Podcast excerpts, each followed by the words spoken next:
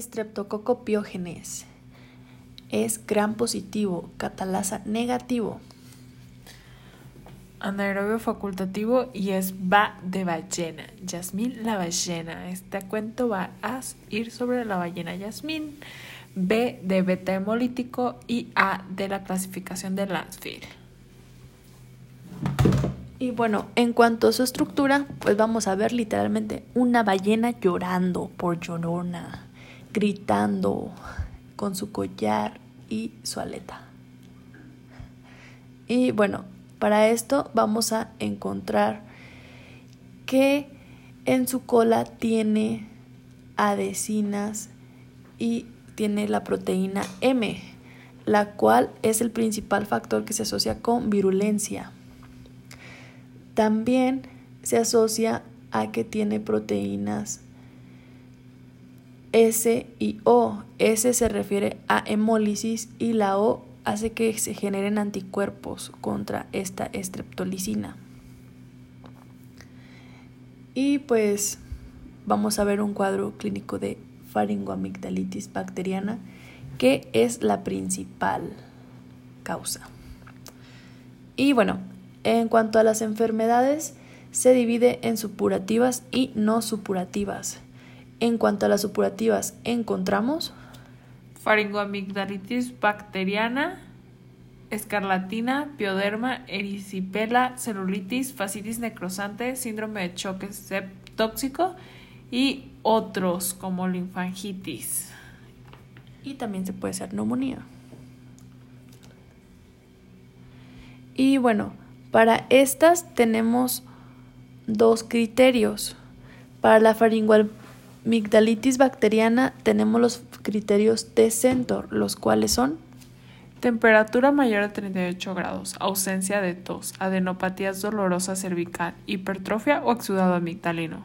Edad de 3 a 14 años le sumas un punto, más de 44 años se lo restas. Y todos los demás suman un punto.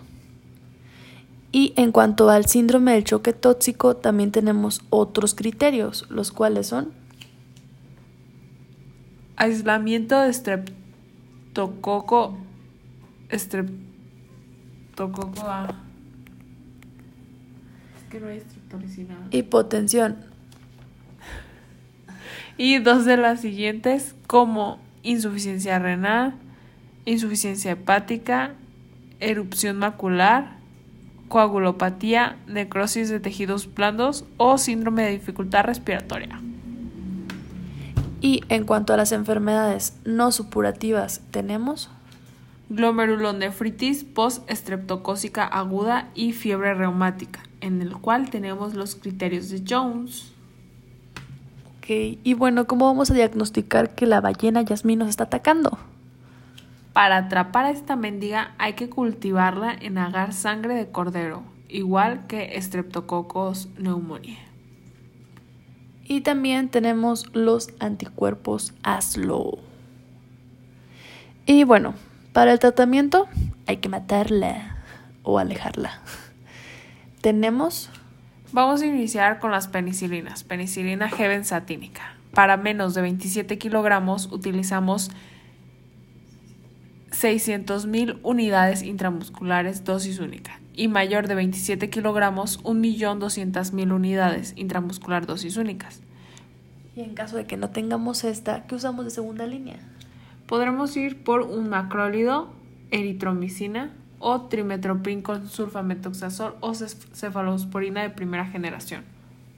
Y en caso de que ya sea algo crónico o recurrente, podemos usar clindamicina, amoxicilina con ácido clavulánico o penicilina benzatínica. ¿Y en el caso de que tengamos infecciones cutáneas a tejidos blandos? Aquí vamos a utilizar las fluoroquinolonas como el ciprofloxacino. Mm. Y en el caso de los tratamientos no farmacológicos, ¿qué le vamos a decir al paciente? Esto va a ir en extra a todos los anteriores, sea cual sea el tratamiento que optes, vas a agregar el no farmacológico, que es elevar la cabeza y aspirar secreciones gentilmente. Decirle que tenga reposo, que en sus dietas aumente los líquidos y si tiene fiebre se recomiendan las bebidas hot como los tecitos. Y gorgorismo, gargarismo, o sea, gárgaras con solución salina. Ok, mata la ballena Yasmín. Por chismosa.